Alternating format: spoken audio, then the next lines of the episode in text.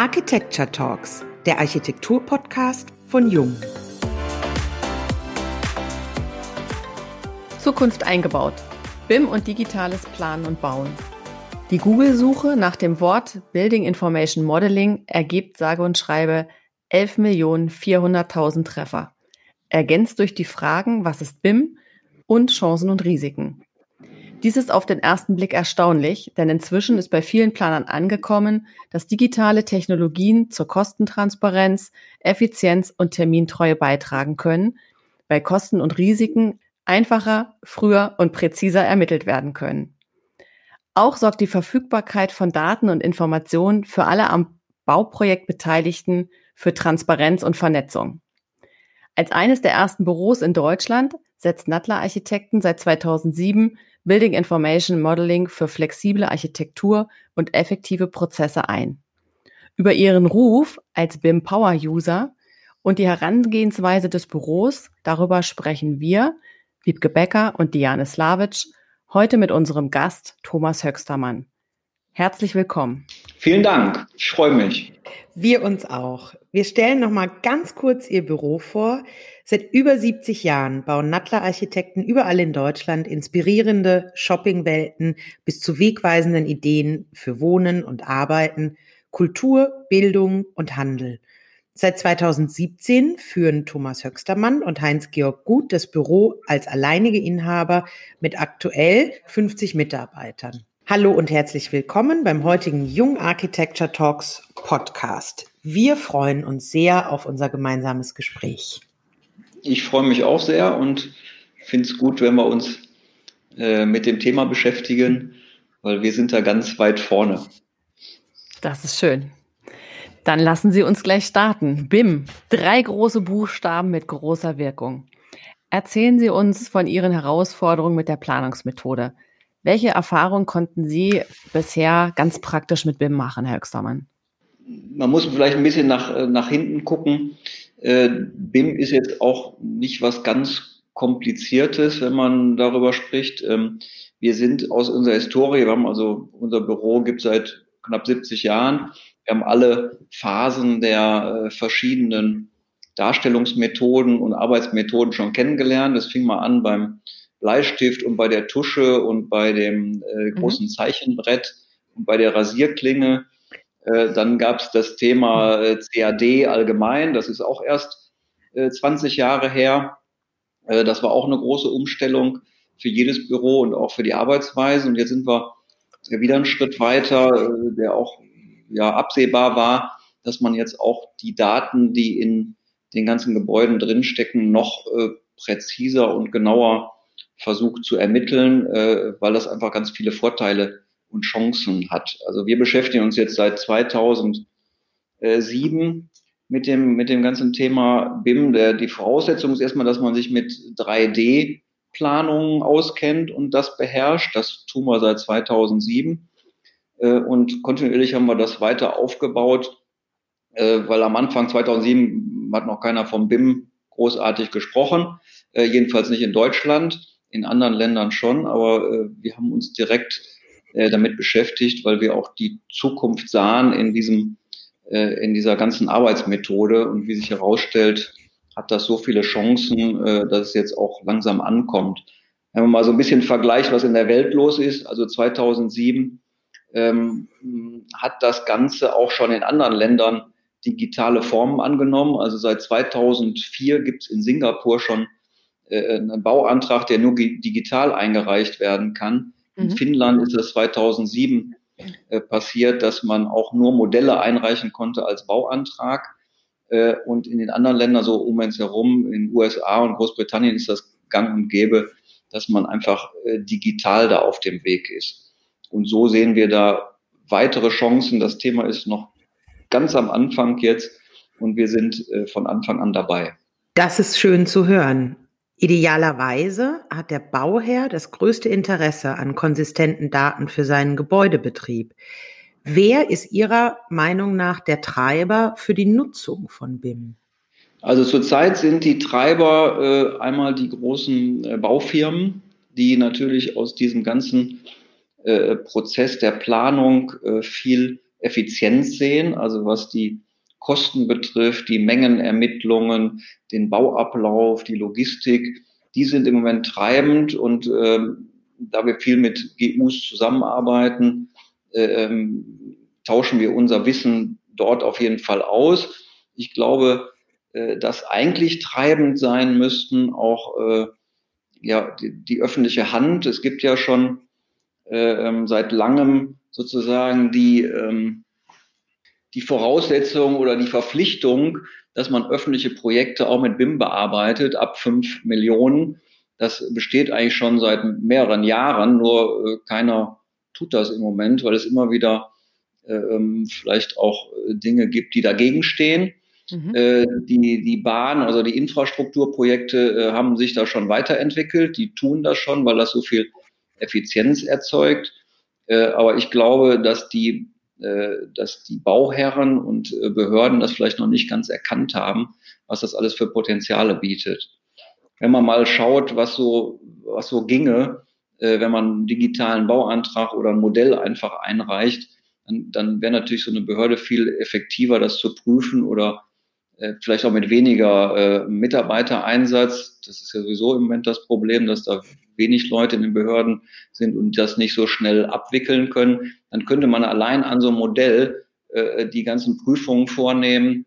Äh, man kann äh, in Modell Arbeitsschutz prüfen, man kann im Modell Abstandsflächen prüfen, alles Mögliche. Also da steckt so viel Potenzial drin und das äh, ist auch so ein bisschen, was ich nicht verstehe, äh, dass das keiner tut. Wir haben seit 2017 äh, Online-Zugangsgesetz in Deutschland, das verpflichtet die Behörden bis zum äh, Ende 22 alle äh, Leistungen, die, äh, die man sozusagen den Bürgern anbietet, digital abzuwickeln. Und wenn wir das nicht verreißen wollen, das Thema, dann haben wir jetzt noch zwei Jahre Zeit, auch unsere Bauanträge dann digital abzugeben. Und da kann man jetzt nur weiter weiter pushen und das vorantreiben und alle da auch zu verpflichten, äh, sich damit zu beschäftigen. Das sollten wir nicht weiter vor uns herschieben. Und deshalb sind wir da auch so schwer daran, uns da zu engagieren. Wie genau machen Sie das? Wie engagieren Sie sich da in dem Bereich?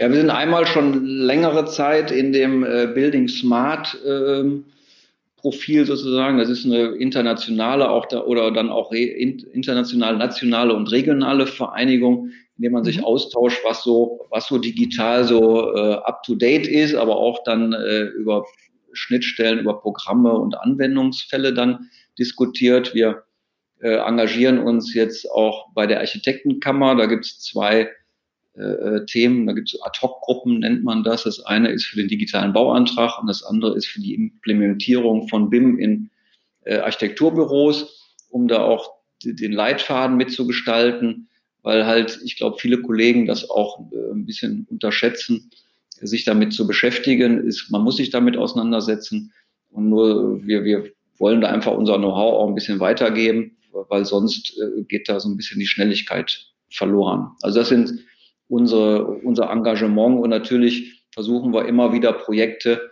auch so aufzusetzen. Wir bieten das auch den Bauherren an, dass wir BIM können, die auch entsprechend beraten da, weil vielleicht jeder denkt noch, das ist nochmal extra Aufwand. Ist es auch, aber hat natürlich so viele Effekte hinterher, die das wieder zurückgeben, diesen ja. Aufwand. Man ist einfach viel schneller. Gibt so einen mhm. schönen Spruch, der heißt, äh, langsam ist präzise und präzise ist schnell. Ja, das langsam ist präzise haben wir schon den Schritt, der ist schon hinter uns jetzt.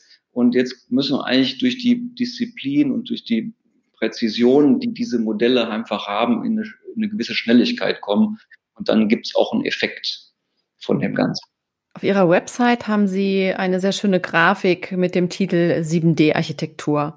Mhm. Was genau verstehen Sie darunter? Die Grundlage für, das, für diese BIM-Methodik ist sozusagen ein, eine 3D-Planung. Mhm. Ja, 2D war jetzt äh, Bleistift, äh, Tuschestift und normales CAD. 3D ist jetzt das Modell, in dem man arbeitet und in dem man alle Elemente festlegt und Bauteile. Das geht ganz grob los und wird dann ganz fein am Ende. Und 3D ist die Grundlage. 4D bezeichnet man im Grunde die Möglichkeit, aus den Modellen den Bauablauf, den Zeitplan und Termine äh, rauszuarbeiten und zu ermitteln. Das 5D bezieht sich auf Massenkosten und Ressourcen. Also mhm. wie viel Massen hat das, was kostet das alles und wie viel an Bauteilen und Materialien steckt da drin in diesem ganzen Pro Produkt oder Projekt auch. 6D ist das Thema Lebenszyklus, Entsorgung, Bewirtschaftung, äh, Materialwiederverwendung. Das sind sozusagen Dinge, die dann in den Betrieb schon reinspielen. Und 7D ist das, was auch vom Effekt her wahrscheinlich für die Zukunft mal wichtig ist, nämlich die ganze Instandhaltung, Wartung und das FM. Mhm. Mal als kleines Beispiel, das äh, Berliner neue Stadtschloss hat eine Investition von knapp 650 Millionen Euro. Der Betrieb kostet 60 Millionen Euro im Jahr. Bei 50 Jahren sind das drei Milliarden. Also hat der Betrieb viel, viel mehr Effekt auf das ganze Projekt wie im Grunde die reine Investition. Wenn man da am Anfang mit den ganzen Hilfsmitteln dieser äh, BIM und mit dieser Methodik arbeitet, dann kann man natürlich versuchen, man kann jetzt, die Betriebskosten gehen ja nicht auf Null, aber man kann alle Dinge vorher mal abchecken, was Pflege, Wartung, Materialeinsatz, äh, wie langlebig ist das, was sind die Energiekosten, äh, das kann ich alles vorher bestimmen, um vielleicht dann einen Effekt zu haben, dass ich pro Jahr eine Million spare an diesem Projekt, aber auf 50 Jahre sind das auch wieder 50 Millionen. Mhm. Also das ist, glaube ich, der, der, der große Knackpunkt äh, oder der große Effekt von diesem, von diesem Einsatz. Das, was Sie jetzt geschildert haben, Herr Höchstermann, diesen Lebenszyklus der Immobilie oder des Gebäudes, was es an Kosten verursacht, das ist auch jetzt für uns als Hersteller ja ein ganz wesentlicher Punkt, äh, weil wir uns natürlich auch ähm, immer wieder darüber mit ähm, Bauherren, mit Architekten, mit Planern auseinandersetzen, wie gelingt es denn, die Gebäude in Deutschland auch intelligent zu steuern? Weil damit wird ja auch ein ganz, ganz großer Beitrag geleistet zu den eben genannten Punkten.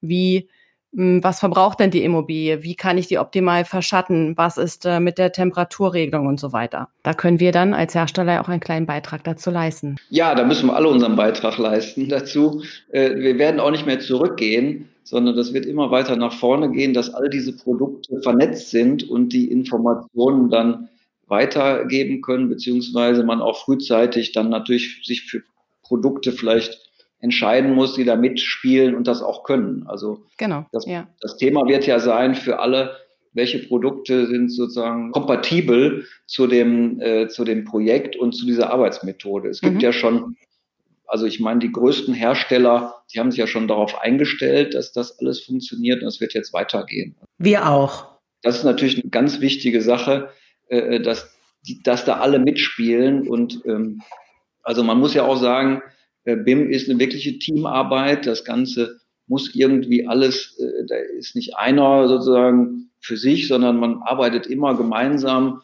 in diesem, in diesem Modell. Das ist auch das Schöne daran an der Arbeit, dass es viel dynamischer ist, finde ich jedenfalls, äh, und man schneller wird und auch ein gutes Team haben muss. Also die, die erfahrenen, auch wenn wir jetzt viel in Computer einsetzen, die erfahrenen Leute brauchen wir trotzdem noch und das Know-how von, äh, von, Firmen, von allen Mitspielern in so einem Projekt ist einfach gefragt, ja, von Anfang an. Ja, absolut. Das sind auch unsere Erfahrungen. Je eher wir da miteinander auf die Pläne schauen und auch darüber sprechen, was sind denn da für Anforderungen, wie wird das Gebäude gesteuert, desto effektiver kann man das Ganze dann letztendlich auch angehen und äh, ausstatten. Und diese, äh, was Sie gerade geschildert haben, sich auf ähm, bestimmte Standards dann auch irgendwie zu definieren oder zu einigen, das ist ja im in dem Bereich jetzt, wenn wir dabei kurz bleiben, wie kann Gebäude intelligent gesteuert werden, ist das ja über KNX gegeben. Zum Beispiel dort äh, sind über 450 Hersteller, die sich ja auf eine Schnittstelle geeinigt haben. Mhm. Und ähm, da können wir auch von unserer Seite immer nur ermuntern, ganz frühzeitig in den Dialog zu steigen, um dann das Bestmögliche einfach auch für die nächsten Jahrzehnte gemeinsam auch herauszuholen. Ja, das ist ja für die Arbeitsmethode BIM auch noch so eine Frage was ist die gemeinsame Schnittstelle? Äh, das ist ja alles so, was ausprobiert wird. Wir, wir arbeiten in einem bestimmten äh, CAD-Programm von Autodesk mit Revit, aber wir, es gibt eine gemeinsame, sozusagen neutrale Schnittstelle, das ist ein, das ist ein IFC-Modell, da gibt es auch Normen und äh, ähm, Vorgaben dann um auch für alle kompatibel zu sein.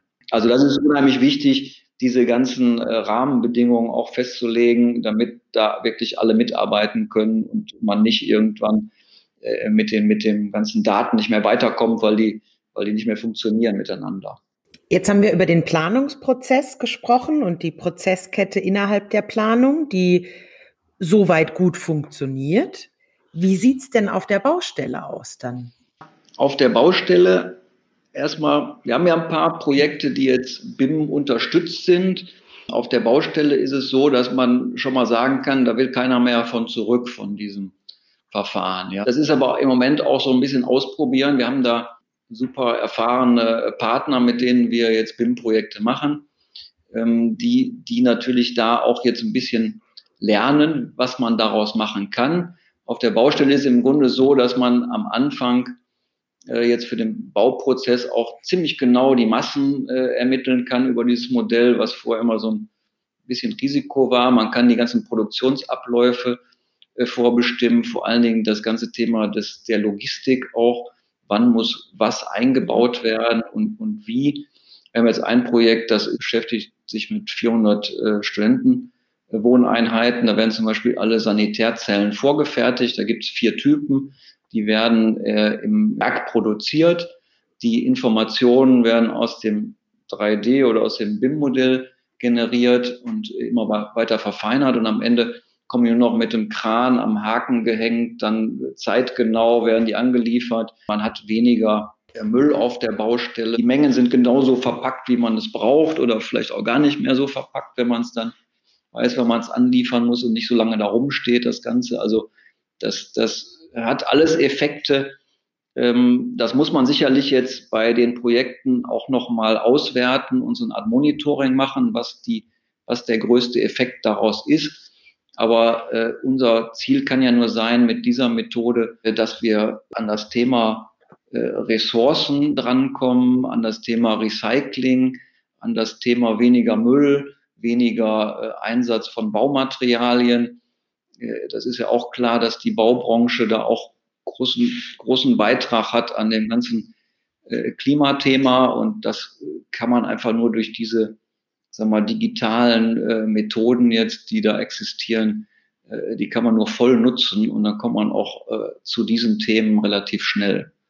Sie haben das gerade schon angesprochen, das Projekt in Dortmund ähm, ist ja das aktuelle Basecamp, wo Sie auch in, mit Zyplin in der Ausführungsplanung zusammenarbeiten. Und Zyplin an sich ist ja Vorreiter im Bereich des digitalen Planen und Bauens. Sagen Sie, was nehmen Sie aus dieser Zusammenarbeit für die kommenden Projekte auch für Ihr Büro mit? Wir nehmen davon mit, dass wir, nicht, dass wir es nicht mehr anders machen wollen. Das ist schon mal eine mhm. wichtige Erfahrung. Man kann ja auch sagen, ja. neue Technik verunsichert jetzt alle so weit, dass wir das lieber wieder äh, zurückgehen und wir fangen wieder an mit, den, mit irgendwie normalen anderen Methoden zu planen. Aber das ist so eine tolle, äh, auch für unsere Mitarbeiter, denen macht das so viel Spaß, diese, dieses Gebäude so zu planen mit dieser Methode, also dass man wirklich jeden Tag sehen kann, diese, diese äh, Produkte, äh, diese Elemente, die man zeichnet, sind ja alle dreidimensional da. Ist ja auch für, ich sag mal, 90 Prozent der Menschen unheimlich schwierig, sich was in 2D vorzustellen. Also kein normaler Mensch normalerweise kann Grundriss lesen. Deshalb ist das natürlich auch eine Methode jetzt, die auch den, den, den Archit auch ausgebildeten Architekten mehr Spaß macht. Das ist sehr viel technischer geworden, das Ganze. Und ähm, wir wollen eigentlich das nächste Projekt jetzt machen, äh, indem wir die Sachen, die wir jetzt erlernt haben, nämlich die ganzen äh, Anforderungen abzustimmen, die Zusammenarbeit musste organisiert werden, wer tut was, wer hat welches Know-how, All das haben wir jetzt gelernt da. Äh, das hat gut geklappt. Also Zübel hat eine Abteilung, die sich sehr intensiv mit BIM beschäftigt. Wir haben zwei Administratoren, die das machen und die haben sie erstmal dann zusammengefunden am Anfang. Das, das hat ein bisschen Zeit und Strukturierung gekostet, aber die haben wir hinterher auch wieder aufgeholt durch den ganzen effektiven Planungsprozess dann. Und mhm. Zyblin tatsächlich auch für den Bauprozess und für die Fertigung von von, die, von Materialien dann und ähm, vor allen Dingen auch die, die Massen genauer zu haben und den ganzen Bauablauf zu kalkulieren. Ja. Sie haben es vorhin schon erwähnt. Sie sind sehr aktiv in der Architektenkammer NRW. Sie haben am Leitfaden der Architektenkammer NRW mitgearbeitet, engagieren sich bei der Building Smart Initiative. Welche Erfahrungen haben Sie an die weitere Entwicklung von BIM, beziehungsweise an welchen Stellschrauben müsste Ihrer Meinung nach noch gedreht werden? Also das Wichtigste ist, dass wir, glaube ich, das, was sich alle, also Politik, äh, Planer, Firmen, Ausführende vorgenommen haben, auch umsetzen. Weil ich meine, es ist alles auf den Weg gebracht. Äh, ich habe es eben schon gesagt, äh, dass wir digital werden wollen. Das, äh, das haben wir uns vor drei Jahren schon vorgenommen oder auch noch länger her. Jetzt wird irgendwann das 5G kommen, die Netze werden ausgebaut. Ähm, die, die Methode, ich meine, wir haben eine lange Zeit äh, Schulungen gemacht, wir haben uns selbst ausgebildet dazu. Ich verstehe auch, dass das alles ein bisschen schwierig ist, aber da müssen jetzt alle wirklich auf den Pfad sich aufsetzen, also auch die, die Bauämter, Behörden, um da jetzt auch die nächsten Schritte zu gehen. Wir sehen das jetzt, ist ja auch ein Thema, wir bauen gerade zwei Schulen oder drei oder planen die, eine wird jetzt gebaut. Auch da ist das ganze Thema Digitalisierung einfach verschlafen. Ja, wir könnten viel, viel weiter sein. Das fällt uns jetzt ähm, ein bisschen äh, wieder auf die Füße. Äh, und jetzt hoffentlich nimmt es nochmal einen Schub, weil sonst können wir das Ganze, was diese, was diese Chancen, äh, die ganzen Chancen nicht nutzen, die da drin stecken. Ja, und deshalb können wir nur sagen, Volldampf weiter. Die Chance, die da drin steckt, auch wenn man es global sieht, auch für die, für die Schnelligkeit oder auch für die ganze Klimadebatte, die muss man jetzt nutzen da. Wir hatten vorhin schon ganz kurz darüber gesprochen, den digitalen Bauantrag. Mhm. Wenn wir richtig informiert sind, gibt es in NRW seit 2019 das Pilotprojekt des digitalen Bauantrags. Hat Ihr Büro oder haben Sie damit schon Erfahrungen gemacht oder gar vielleicht schon einen digitalen Bauantrag eingereicht? Nee, also ich habe noch keinen digitalen Bauantrag eingereicht. Wir reichen immer irgendwie fünf, sechs, sieben Exemplare ein in Papier. Und das Digitale daran ist, dass wir noch eine CD dazulegen, wo die Pläne als PDF drauf sind. Das ist das ganze Digitale im Moment. Also, äh, wie gesagt, da sind andere Länder äh, schon irgendwie zehn Jahre oder 15 Jahre vor uns. Und das würde ja auch das ganze Thema äh, vereinfachen, vielleicht auch der Bearbeitungszeit von Bauanträgen. Deshalb ist da immer wieder der Appell, sich damit zu beschäftigen. Ja, da braucht es auch, natürlich braucht es dann Vorlauf, aber den, jetzt, jetzt, haben wir noch zwei Jahre bis zum, bis, bis wir alles digital haben wollten, äh, äh dann muss man das jetzt auch nutzen. Mhm. Das würde viel, viel Papier sparen, also äh, ja, Nachfragen vielleicht auch. Und, Und die Mitarbeiter vom Amt könnten jetzt aktuell auch aus dem Homeoffice die Bauanträge bearbeiten. Das wäre auch ein Vorteil, ja. ja, man kann da viel mitmachen. Also das ist, glaube ich, völlig äh, auch so ein bisschen unterschätzt. Man sagt jetzt, das ist viel digitalis digital und äh, ist eine neues, äh, neue Methode, aber da steckt so viel Potenzial drin hm. und das müssen wir heben jetzt. Neben der Digitalisierung ist das Thema Ressource sehr wichtig. Sie haben es ja eben auch schon angesprochen, für das Bauen auch von morgen. Der Werterhalt des Bauteils, Material oder auch Rohstoff im Kreislauf ist damit ein übergeordnetes Ziel. Auch hier sind die Daten und Informationen ein wertvolles Gut. Dieses Stichwort der digitalen Bauprodukte, wenn wir da noch mal kurz bei bleiben, wo sehen Sie die Chancen der Digitalisierung für den Gebäudebestand? Ja, den Bestand müssten wir jetzt erstmal erfassen, äh, damit wir den äh, nutzen können. Den, Bestand müsst, kann man auch digitalisieren. Äh, da gibt es auch tolle Methoden, die wir einsetzen. Wir arbeiten ja auch mit, bei, bei Bestandsgebäuden, die dann energetisch saniert werden. Da gibt's äh, Vermesserpunktwolken, kann man das übersetzen in ein Modell. Aber das ist natürlich, da kann man jetzt nicht in eine Wand gucken und weiß, wie viel Stahl da drin ist oder hinter eine Wand gucken. Deshalb, wenn man es jetzt mal für Neubauprojekte anschaut, dann hat man natürlich die Option, äh, wenn man jetzt alle Bauteile, alle Produkte belegt hat mit Informationen, dass man dann genau sagen kann, wie viel Beton, wie viel Stahl, wie viel Aluminium, wie viel Glas, wie viel Schalter, Türklinken, äh, Teppichboden, was steckt da alles drin in dem Gebäude? Und das kann ich vielleicht auch nach 25 Jahren dann nutzen, weil ich genau weiß, okay, ich reiße jetzt die drei Gebäude ab, hat dann, habe dann so viele Rohstoffe, die ich entweder recyceln kann oder upcyclen kann, für was anderes benutzen. Und das äh, ist natürlich ein Riesenvorteil. Also ich glaube, äh, da kommen wir nicht drum rum, aber vielleicht nochmal ein anderes, anderer Vorteil auch von dieser ganzen Methode, wenn man mal an die ganzen Themen denkt, der Generationen, die jetzt älter werden, die äh, seh, eingeschränkt sind oder auch mobilitätseingeschränkt sind, das ist natürlich auch eine Riesenchance.